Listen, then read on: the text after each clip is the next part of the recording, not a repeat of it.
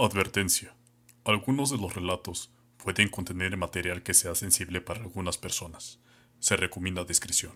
Antes de empezar, deseo que tengas un buen día, tarde o noche, en donde quiera que te encuentres. Y espero que disfrutes de este contenido. Sin más que agregar, comencemos. Si llevas cierto tiempo en Internet, el fragmento de esta llamada te resultará familiar. Aló, bueno. Venga, por favor, a mi casa.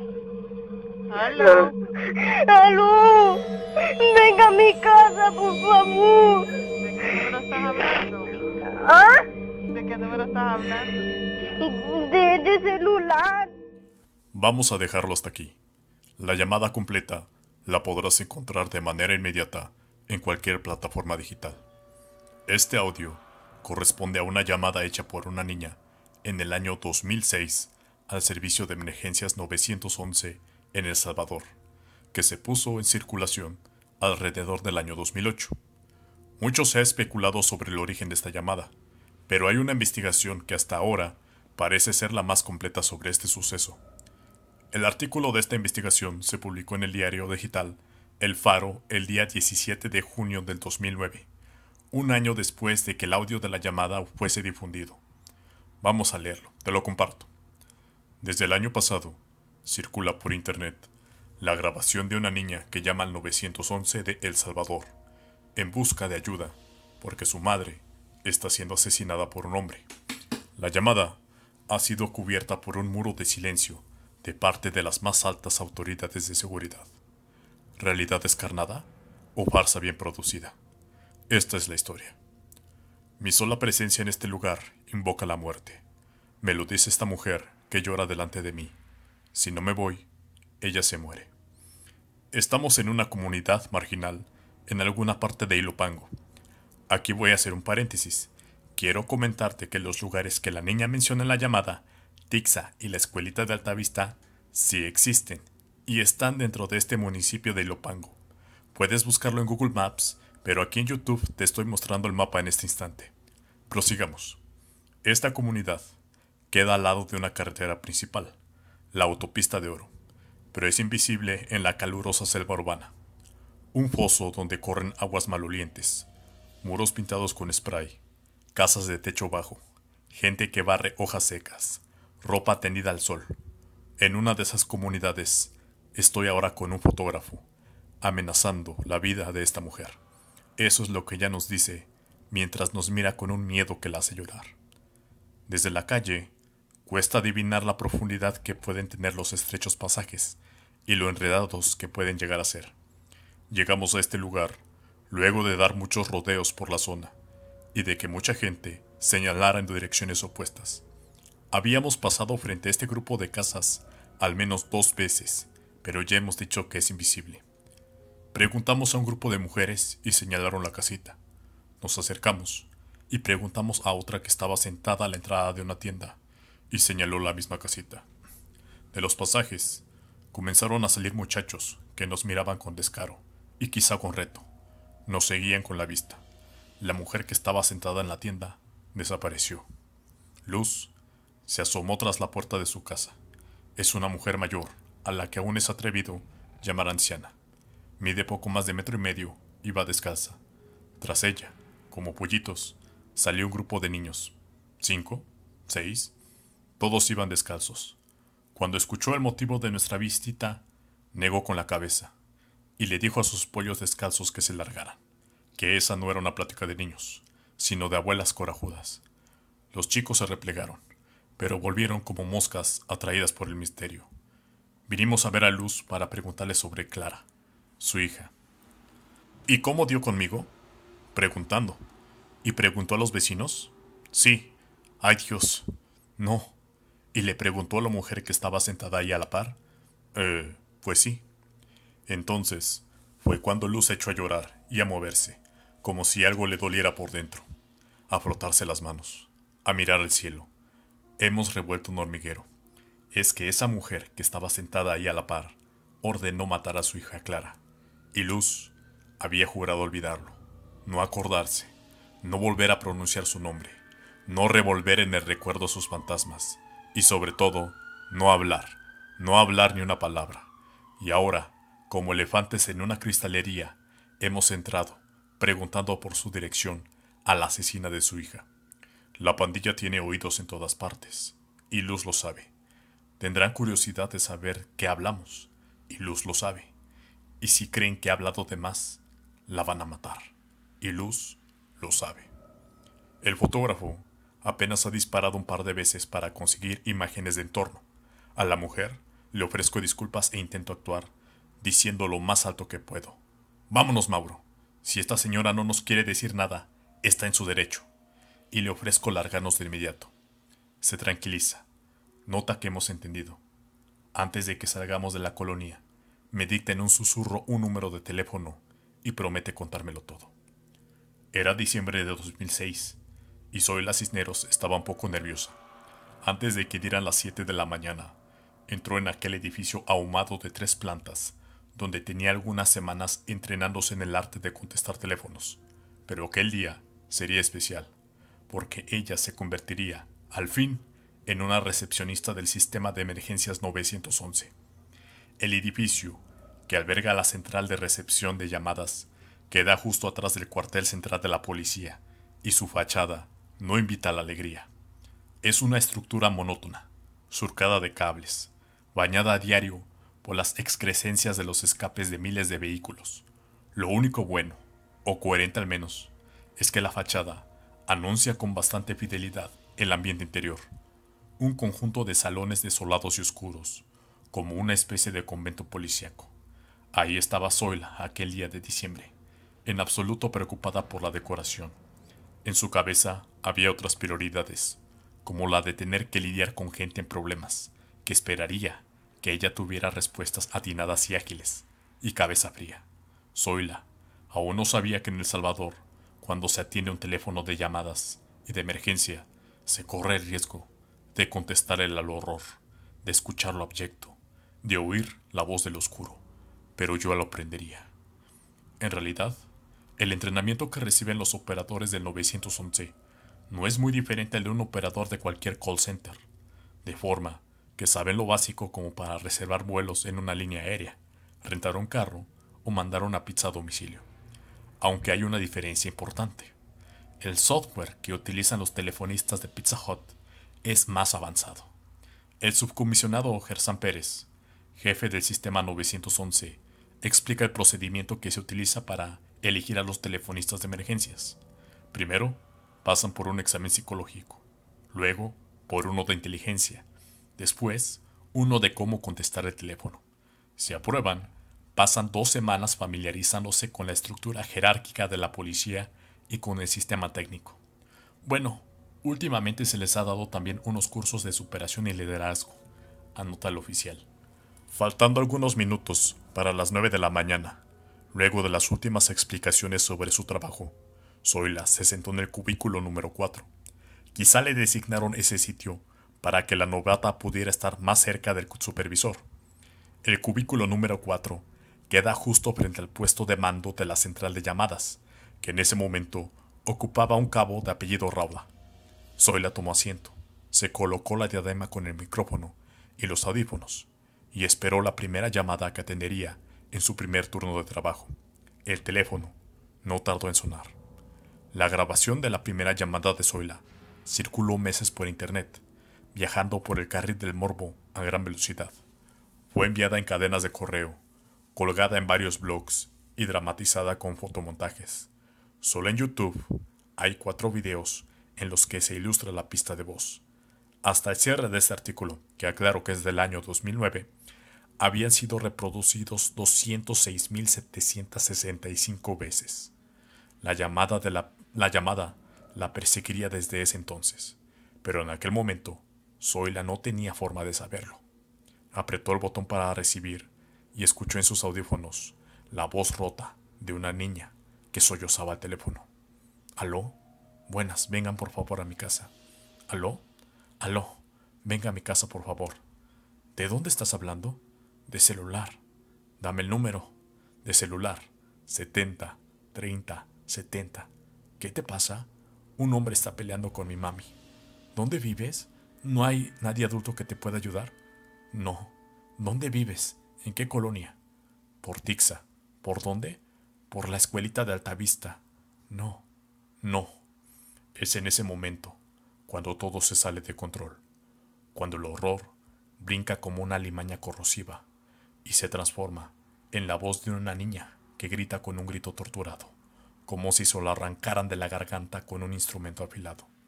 Cuando aquella niña grita no, la voz se le derrumba y se le muere. De entre los tres operadores que cada turno atienden el sistema simultáneamente, esa llamada fue desviada precisamente al cubículo 4, donde la nueva Zoila, la recepcionista novata, no supo cómo actuar, y ella misma cortó la llamada. Después, se quedó con un retumbo en la cabeza, con el eco que deja una bomba que explota cerca.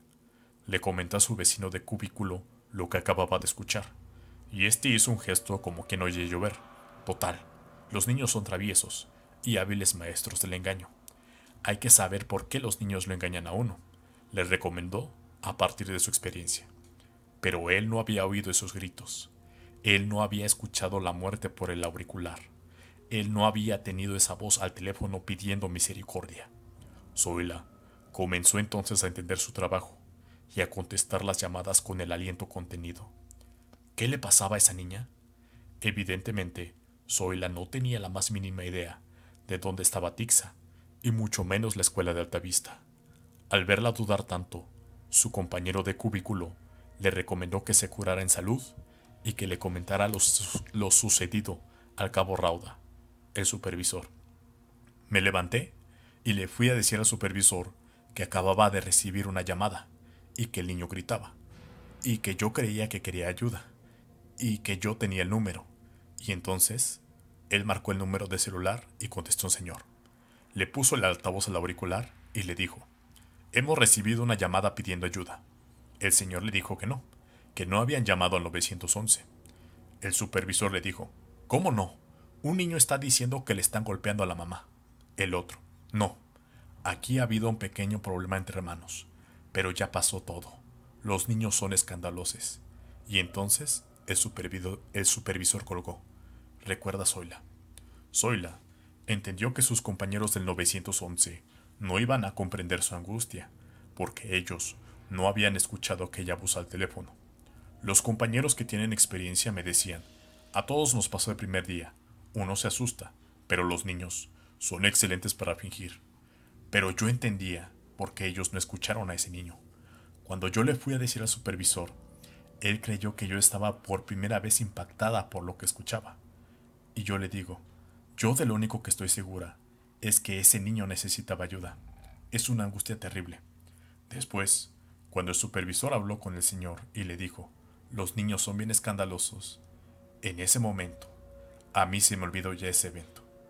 Zoila se tranquilizó y siguió haciendo su trabajo, y volvió a escuchar a otros niños que hacían bromas, y fue adquiriendo pericia y familiarizándose con las direcciones, con las calles y con las esquinas. Así siguió una semana.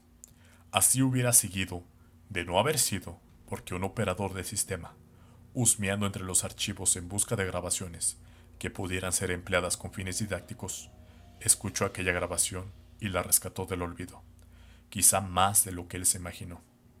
Todo cambió cuando la semana llegó uno de informática y me dijo, ¿qué tal? Yo le dije que bien. ¿Y el primer día? Bien, dije. ¿Segura? Entonces me llamó y me llevó a que escuchara esa grabación. Él me dijo, ¿sabía que a la mamá la estaban matando? Y entonces todo volvió a aparecer, y lo que estaba sepultado como una broma, reapareció como una niña que miraba cómo agredían a su mamá, quizá hasta la muerte. Zoila reclinó la cabeza y lloró amargamente. El software de la policía permite contestar una llamada y poco más. El comisionado Gerson Pérez, jefe del 911, envidia a los despachadores de pizzas porque estos, con su tecnología, pueden crear una base de datos. Así, cuando un hambriento llama por segunda vez a la misma cadena de comida rápida, se sorprende cuando la recepcionista le saluda con su nombre y apellido. La policía no puede permitirse sus lujos y se conforma con grabar cada llamada.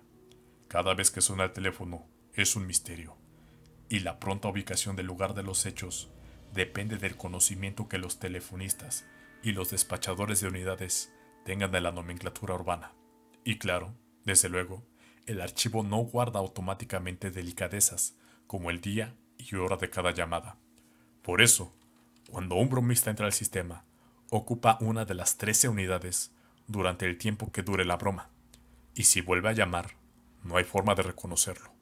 Así que los policías salen a la calle a hacer conciencia de la necesidad del buen uso del 911. ¿Y qué, ¿Y qué mejor manera de explicar lo importante de tener las líneas despejadas que la primera llamada de Zoila? Así que ese archivo circuló entre el cuerpo de agentes. Pasó de computadora en computadora, de memoria en memoria, hasta que una vez, casi dos años después de la llamada, luego de un curso de formación con personal policial, un sargento consideró que la llamada meritaba ser compartida con el público y la subió a internet. Lo que se escuchaba resultó tan atroz que de inmediato comenzaron a aparecer muchas preguntas al respecto. 2006 no fue un buen año para la policía, ni para la política de seguridad del presidente Saca, Antonio Saca, presidente de El Salvador en ese entonces. Ese año se batió el récord de homicidios y El Salvador encabezó en violencia todo el continente. Durante los años que siguieron, la política de mano dura hacía agua por todos lados. Era obvio que la llamada de una niña a la que no se le pudo dar respuesta no ayudaba mucho a mejorar la imagen del PNC, ni colaboraba tampoco con la campaña presidencial que se avecinaba. Según unos agentes del sistema 911, se involucró a la División Antihomicidios, dijo, y a la División de Investigación Criminal, DIC, para dar con la identidad de la gente que había subido el archivo a Internet. Estos investigaron diligentemente hasta dar con el malhechor cuya identidad guardan con celo. Después de eso, ¿Qué hacer con la llamada? Simple, mentir. Mentir a quien hubiera que mentir. Pasara lo que pasara. Esa llamada no había existido. Era falsa. Y así fue creciendo. Creciendo un curioso muro de mentiras y silencio. Me subo al vehículo y veo de reojo la esquina donde hace tres años terminó muerta Clara, tirada en el charco de su propia sangre, a menos de una cuadra de la casa de Luz, su madre. Al día siguiente, marco el teléfono que Luz me dictó con sigilo y quedamos de vernos en el interior de una estación policial, que es el único lugar donde se siente segura para contar su historia, que es en realidad la historia del asesinato de su hija. Conseguí llegar hasta Luz gracias a una diligente gestión del Departamento de Comunicaciones de la PNC. Un procedimiento simple, un trámite de unos minutos. Yo que pregunto por la grabación que circulaba en Internet y Wendy, la chica de comunicaciones, que me contesta en unos minutos para decirme con detalle la dirección de la víctima. Llego a la estación de policía que habíamos pactado y Luz ya está esperándome. Ahora no va descalza, se ha puesto elegante, lleva un vestido café, unas sandalias y un toque ligero, casi imperceptible de maquillaje. Se hace acompañar por una de sus cuatro hijas, que aún viven la chica permanece en el más absoluto silencio mientras nos presentan. Se limita a mirarme con desconfianza y a extenderme la mano. Conseguimos que los policías nos dejasen utilizar las bancas de madera de la cafetería que está en la estación, y Luz busca la más apartada, aquella donde nadie pueda oírnos. Lo que le voy a contar no se lo he contado a nadie, a nadie, ni a la policía, y usted tiene que prometerme que no se los va a contar tampoco. Lo prometo. Y Luz comienza a pronunciar la historia que la quema por dentro. Clara era la cuarta de sus hijas. Tenía 23 años y dos hijos de padres diferentes. Una niña de 10 años y un chico de 8. Clara, poco a poco, comenzó a andar en malos pasos, a desaparecer noches enteras, luego por varios días, y luego apenas visitaba a su madre. Bebía mucho y cuando bebía no medía sus palabras. Eso la mató. Un día ofendió a aquella mujer que descubrimos sentada a la entrada de una tienda. Fue un insulto serio. Al parecer, Clara le sabía algunos secretos a aquella mujer, secretos que cuestan la vida, y Clara los gritó en público.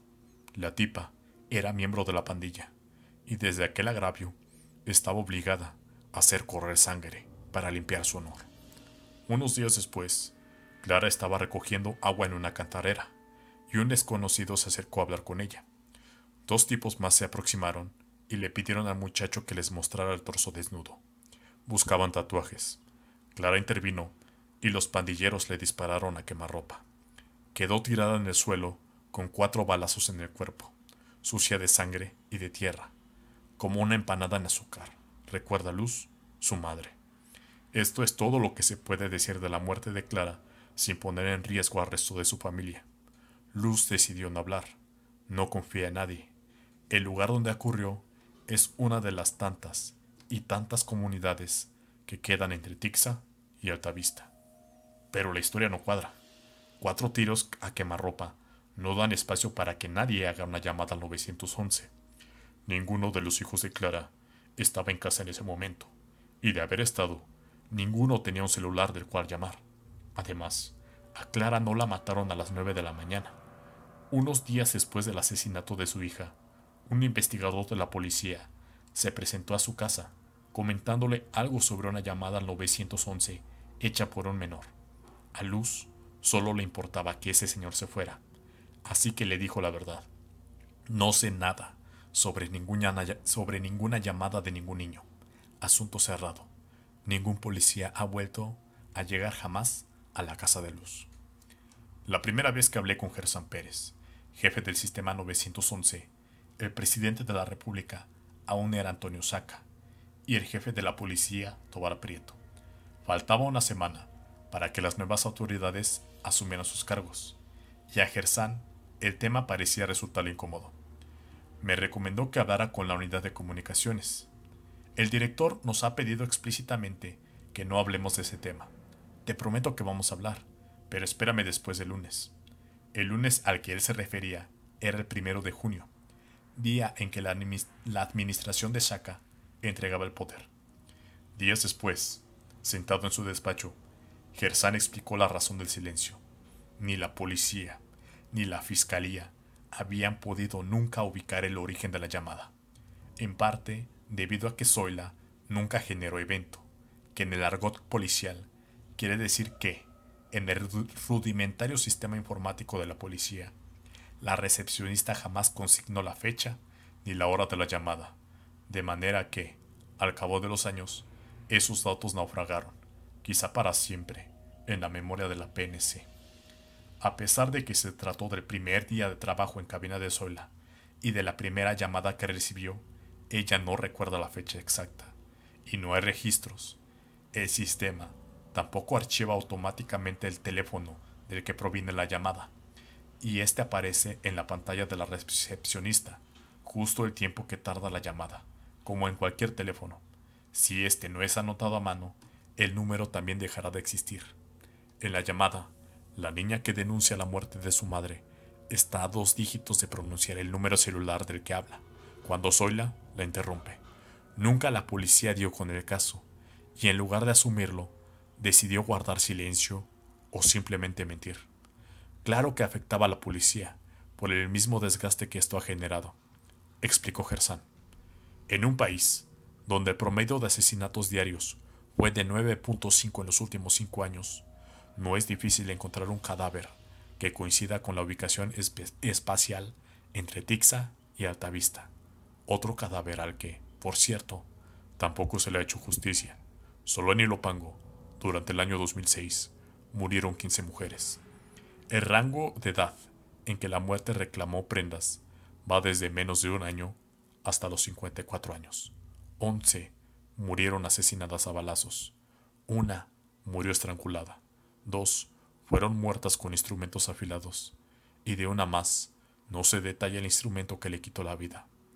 La lista de circunstancias de las muertes, que detalla el archivo del Instituto de Medicina Legal, entraña algunas anotaciones inverosímiles atada de todo el cuerpo, se hacía pasar por hombre, semienterrada, plancha de pupusas, etc.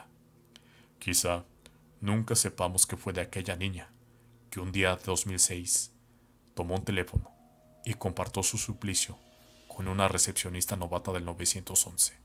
Ahora su voz circula en Internet.